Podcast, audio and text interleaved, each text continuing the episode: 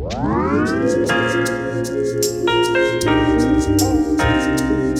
we're from the web radio, and uh, would, would you first uh, like to introduce yourself?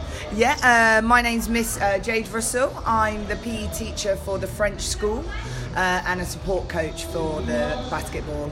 So this event, uh, do you have any comment or how do you uh, want to say anything? How you feel? Well, first of all, they're all doing fantastic. Um, what I particularly love about this one is that they're all working really well together. There's good team spirit and fair play. And there's also a lot of opportunity for the children to referee, which is really good to see, really nice to see.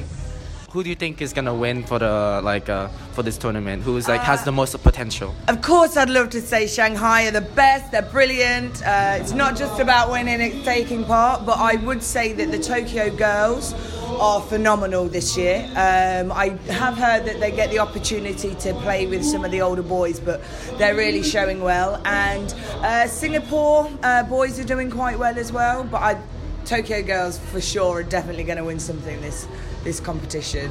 Well, thank you very much for your interview. It, wa- it was a pleasure. Welcome. Next time you should do it on film because I've got a great face for the camera. so cool.